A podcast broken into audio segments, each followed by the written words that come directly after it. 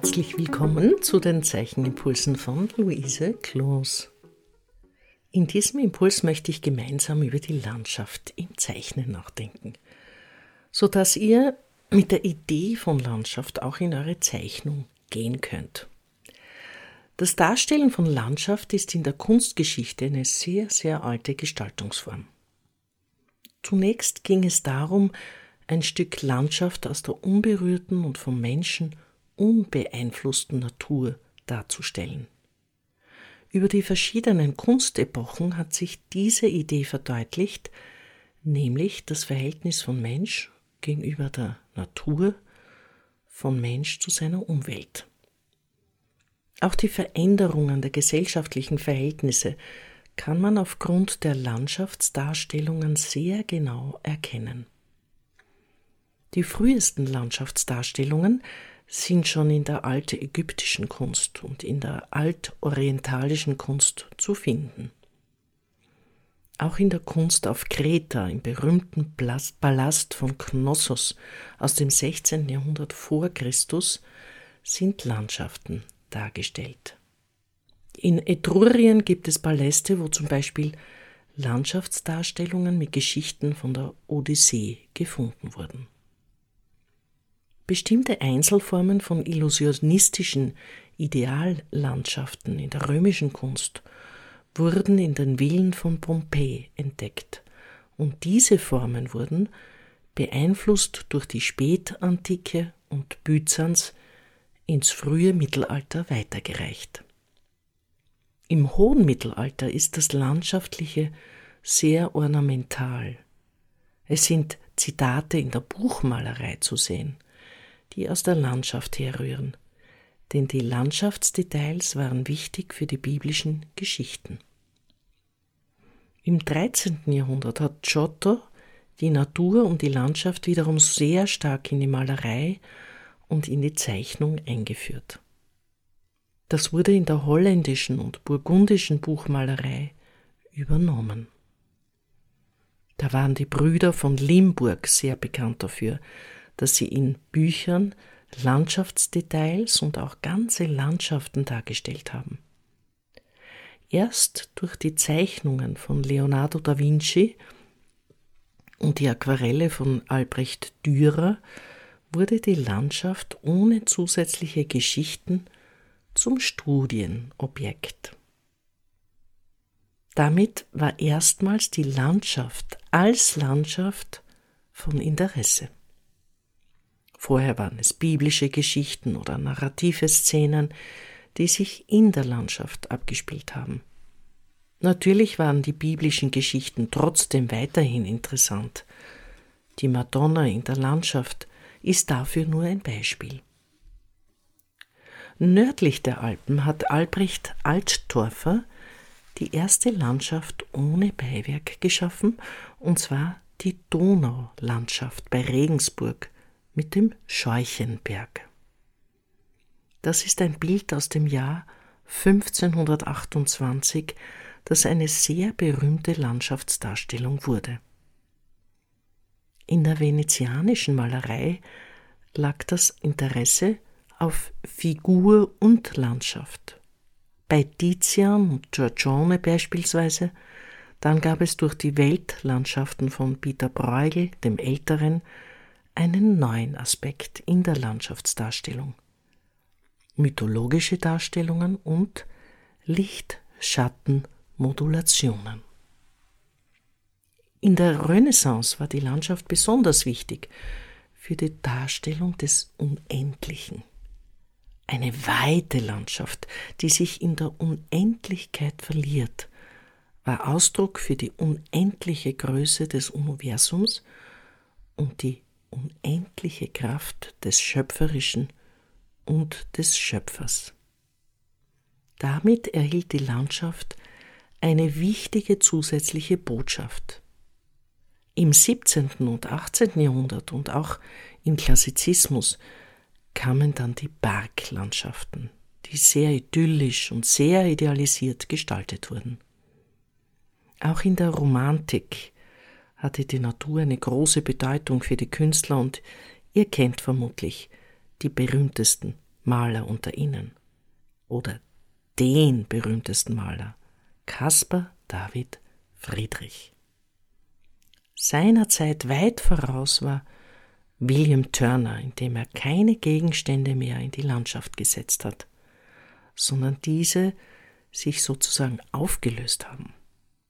Damit war er bis ins 20. Jahrhundert hinein ein wichtiger Wegbereiter, was das Thema Landschaft bedeutet. Sehr interessant war im 19. Jahrhundert ein großer Meister unter vielen anderen, Paul Cézanne, der die Bildfläche sehr flach gehalten hat und eine schöne Abstraktion eingeführt hat. Die Landschaft, die sich aus vielen kleinen Elementen zusammensetzt.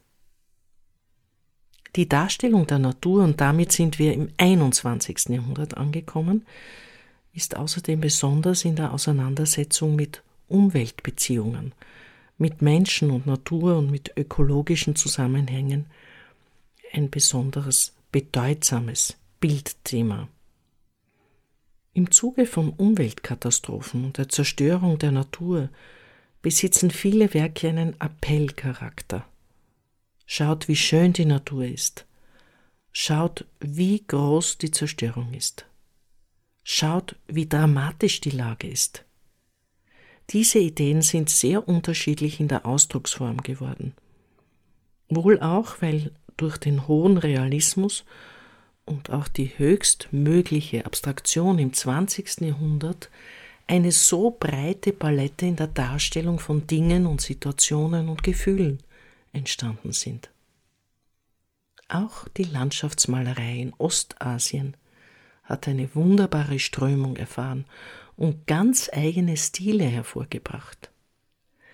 Die chinesischen und japanischen Landschaftsdarstellungen sind bis heute von höchstem Wert und von allergrößter Beliebtheit.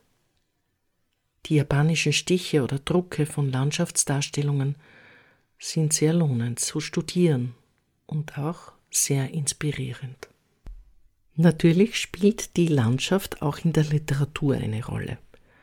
Da gibt es zahlreiche Beispiele in den verschiedenen Epochen und Strömungen.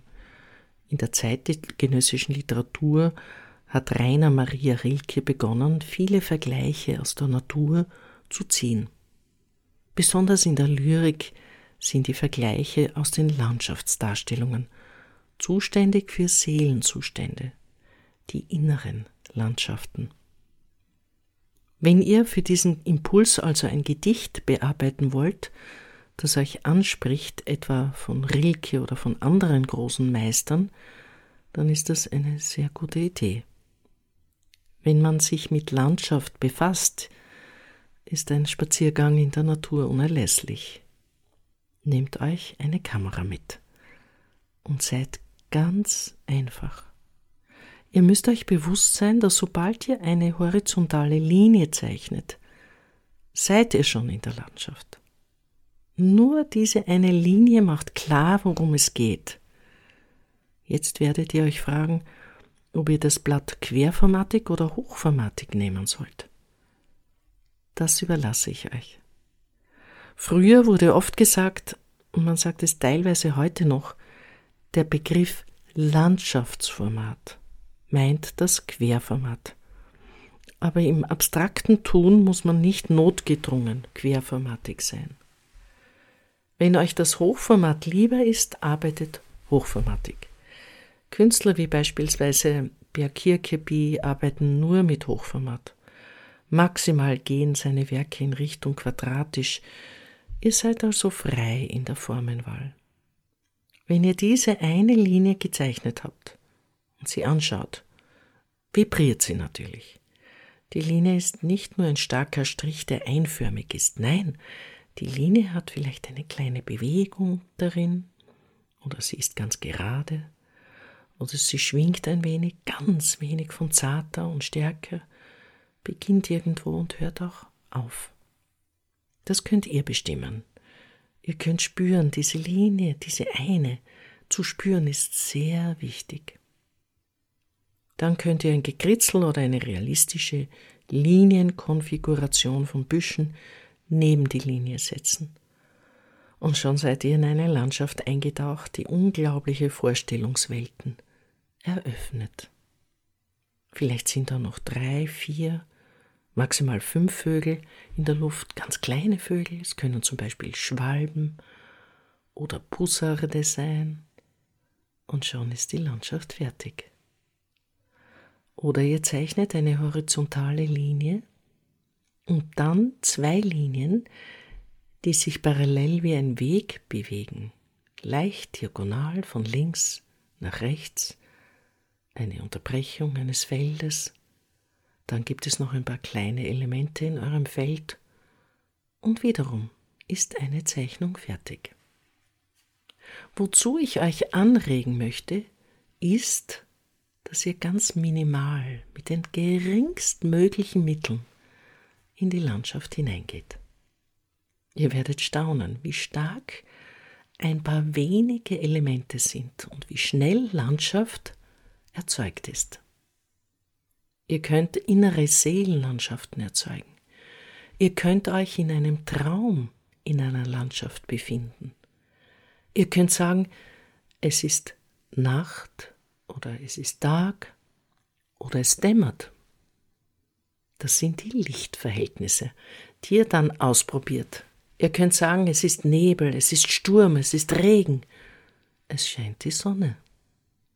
Es ist am Meer, es ist in den Bergen, es ist eine Parkbank, es ist eine Stadtlandschaft. Landschaft ist ein sehr weiter Begriff, der jedoch immer die Natur mit einbezieht, in welcher Form auch immer. Sie kann auch nur spärlich vorkommen, weil sie die Stadt so ausgebreitet hat und die Natur kaum noch ein Revier hat.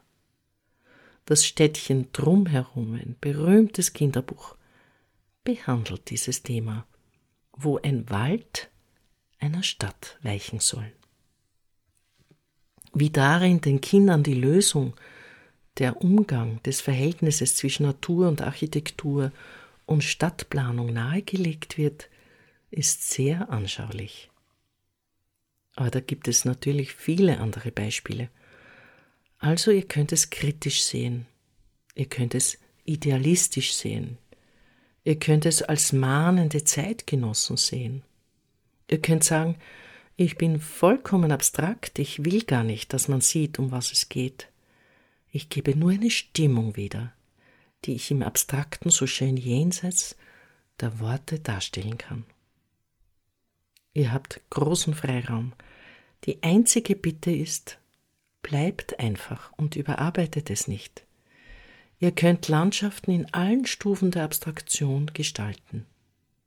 Empfindet euch selbst dabei, nicht als jemanden, der außerhalb von Landschaft steht, außerhalb der Natur.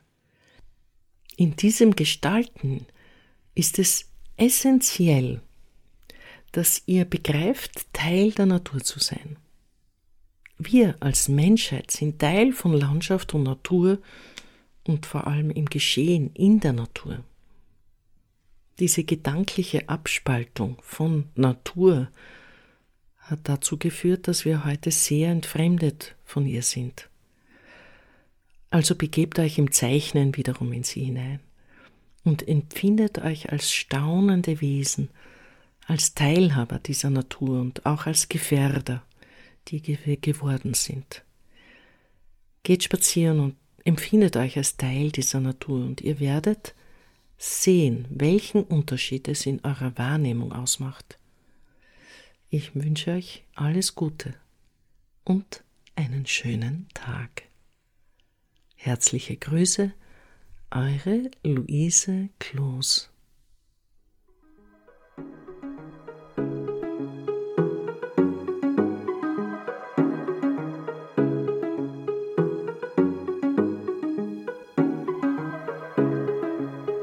Dieser Podcast wird im Rahmen von Kunst und Kultur im digitalen Raum vom österreichischen Bundesministerium für Kunst und Kultur und dem Land Steiermark Kultur finanziert.